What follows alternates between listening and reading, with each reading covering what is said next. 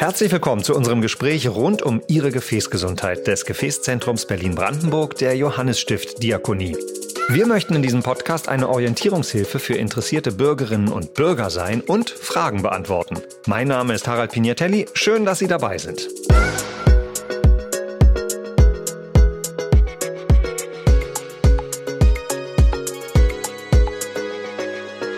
Ich unterhalte mich jetzt mit Herrn Dr. Dirk Rolfs Meyer, Chefarzt an der Klinik für diagnostische und interventionelle Radiologie am Evangelischen Krankenhaus Hubertus. Herzlich willkommen, Herr Dr. Meyer. Es gibt ein großes Thema und äh, ein großes Wort, nämlich Stent. Von Stents haben wir alle schon mal gehört, meistens in Zusammenhang mit einem Stent am Herzen oder mehreren. Aber sie werden mittlerweile ja im gesamten Körper auch eingebracht und eingesetzt. Was genau ist eigentlich ein Stent und äh, wie wurde er erfunden? Tja, das ist ja ein Riesenthema, Mensch. Also Stents sind eigentlich Gefäßstützen. Wenn ein Gefäß zum Beispiel aufgeweitet wird, muss das ja nicht halten so ein Plug, also so ein Kalkstopfen, der kann ja auch wieder zurückkommen. Und dann hat man natürlich mit Zitronen gehandelt, ja. Und, und deshalb baut man diese Stents ein, um das Gefäß eben offen zu halten. Im Prinzip Aber, eine ganz simple Idee. Wie ist man drauf gekommen? Ja, das ist ja über 50 Jahre her, glaube ich, jetzt so ungefähr. Da hat der Julio Palmas, ein äh, Kollege aus äh, Mittelamerika, der hat in Amerika gearbeitet und der hatte halt die Idee, ich baue da eine Gefäßstütze ein. Und äh, da hat er natürlich erstmal keine Firma gefunden, die das da wollte. Und dann hat er seine Frau gebeten, tatsächlich mal, die soll mal so mit einer Strickliesel da irgendwie so ein Modell machen. Und dann haben die tatsächlich am Küchentisch dann diese Firma äh, davon überzeugt, dass das eine tolle Sache ist. Und aus denen sind unglaublich viele Stents entstanden. Also mhm. nicht nur in der Masse, sondern für die Indikationsbereiche unterschiedliche Stents. Und wie unterscheiden die sich im Wesentlichen? Äh, also im Wesentlichen erstmal gibt es ballonexpandierbare Stents. Also ein, es wird ein Ballon genommen, ein Katheter mit einem Ballon gesetzt und dort wird ein Stent aufgebracht, dünn raufgedrückt mhm. praktisch.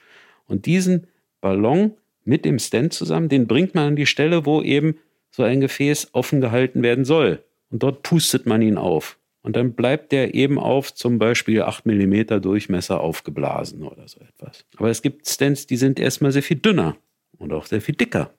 Und es gibt welche, die sind aus sogenannten Nitinol gemacht. Nitinol ist ein Bimetall. Und dann nimmt man ein Röhrchen, 8 mm hatte ich gesagt, und aus diesen wird dann mit einem Laser kunstvoll dieses Gitter, was man dann da erzielen will, eben herausgeschnitten, wird poliert und nachbehandelt, sterilisiert und dann eben auf das Trägersystem eben aufgebracht. Aber das Trägersystem ist kein Ballon, sondern es ist ein, dann, wo dieser Stent freigesetzt wird, praktisch aus einem Kanal rausgezogen. Der springt dann auf die 8 mm eben wieder auf. Ah, der wird vorher ähm, komprimiert, komprimiert und dann springt er auf. Genau, und dann springt er auf. Lassen sich denn Stents im Prinzip überall im Körper einsetzen, wo eine Notwendigkeit besteht? Jein.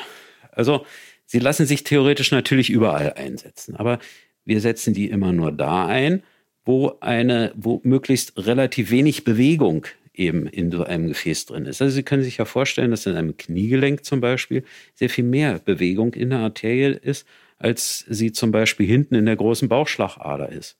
Oder an den kleinen Gefäßen in Nierenversorgung oder der Oberbauchgefäße. Dort würde man ballonexpandierbare Stents einsetzen und da, wo die Bewegung ist, eher Nitinol-Stents. Aber jetzt stellen Sie sich mal schlechtes Nitinol vor oder besseres, besseres Metall. Dann nehmen Sie einen Blumendraht, den biegen Sie zehnmal, bums, ist das Ding kaputt. Hm. Geht nicht. Können Sie in so einem Bewegungssegment halt nicht einsetzen. Ja, deshalb würden wir dort eher dann andere Spezialverfahren, Drakeluting, Ballons hatten wir uns auch schon mal drüber unterhalten, ja. einsetzen. Ähm, oder eben ganz bestimmte dafür auch gemachte Stents. Bleiben wir dann äh, äh, in Ihrem Bereich, ein Stent im Oberbauch zum Beispiel. Was für ein Stent ist das? Wie, wird, wie sieht der aus? Also erstmal ist er sehr viel kleiner, äh, dünner als, als normale Stents. Also die haben vielleicht 4 mm oder sowas Durchmesser. Sie sind auf ganz, ganz dünnen Drähten montiert und werden eben ganz gezielt an den meist dann am Abgang der großen Bauchschlagader lokalisierten Einengungen, zum Beispiel von Nierenarterien oder von den Oberbaucharterien eingebracht und dort direkt eben dann durch einen Ballon aufgeblasen. Weil Sie können sich vorstellen, dass sich so ein Gefäß ja auch bewegt mhm. und äh, da Pulsationen verursacht oder sowas. Und dort würde man zum Beispiel auch ganz gerne ebenfalls also einen ballonexpandierbaren Stent eben einsetzen. Und im Bereich Oberschenkel und äh, Beckenarterien sind die Stents dann wieder andere Stents? Schon allein die Beckenarterien unterscheiden sich, dass die oberen Beckenarterien, dort wo die sogenannte große Bifurkation ist, dass man dort eher die ballonexpandierbaren Stents einbringt, um eben eine möglichst harmonische Aufteilung des Gefäßes zu den, äh, zu den Beckenarterien zu erreichen. Bei den tieferen Beckenarterien sieht es anders aus. Da wirkt auch schon, wenn man sich zum Beispiel hinsetzen wird, das Beckengefäß, äh, das untere Beckengefäß wird gestaucht, wird geknickt. geknickt. Es gibt dort auch Prädiktionsstellen, wo sich so eine Verkalkung, eine Gefäßläsion abspielt. Und ähm, die würde man eher mit einem beweglichen Stent machen. Genauso auch im Oberschenkel. Da gibt es mittlerweile Stents, die sind 20 Zentimeter lang oder so etwas, sodass eben ein Gefäßareal wirklich dann überdeckt werden kann und offen gehalten werden kann. Bleiben wir noch kurz bei den Unterschieden. Der Unterschied zwischen einem Covered Stand und dem klassischen Stand. Wenn Sie den noch mal kurz erklären können. Ein Covered Stand ist ein ausgekleideter Stand.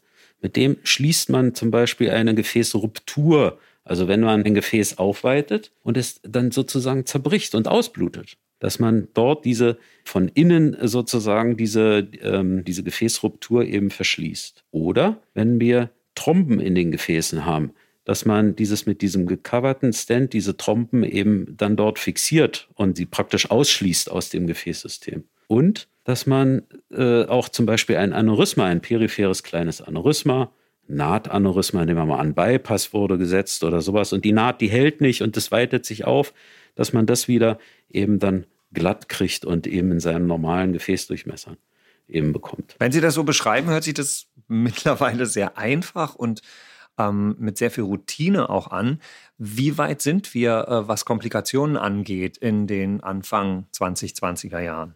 Die Hauptkomplikationen, die wir sehen, muss man ja sagen, die haben damit zu tun, dass wir ähm, irgendwie die, die Leiste von mir aus falsch angestochen haben und äh, dass es dort eben zu einer Blutung kommt oder zu solchen äh, ja, Schwierigkeiten, dass sich ein großer Bluterguss ergibt oder sogar eine Wühlblutung entsteht. Also unter der Haut praktisch ein, ein falsches Aneurysma, eine falsche Gefäßerweiterung eben stattfindet, die man nicht so wegbekommt.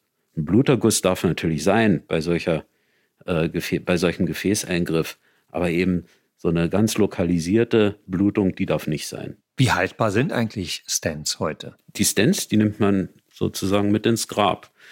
Die werden ganz, ganz selten ausgebaut. Und wenn sie mal zugehen sollten, sie sind kaputt, dann haben sich hoffentlich Umgehungskreisläufe gebildet, insbesondere an den Beinarterien. Umgehungskreisläufe ist das Ziel. Wir werden die Grunderkrankung nicht heilen können. Wir können ja nicht das ganze Gefäßsystem ausbauen und Neues einbauen. Das geht nicht. Sondern wir müssen immer nur an der und der und der Stelle, die gerade eben dafür eine Rolle spielt, die eben besonders eng ist zum Beispiel oder besonders weit bei Aneurysmen, die müssen wir ausschließen. Ich habe viel gelernt, vor allem, dass viele Möglichkeiten bestehen und dass wir an einem sehr, sehr guten Punkt sind. Ich bedanke mich bei Ihnen. Danke, Herr Dr. Meyer. Wenn Sie noch weitere Fragen haben, erreichen Sie das Gefäßzentrum Berlin-Brandenburg im Evangelischen Krankenhaus Hubertus unter 030 81 008 236. Weitere Informationen und Kontaktmöglichkeiten finden Sie in den Show Notes.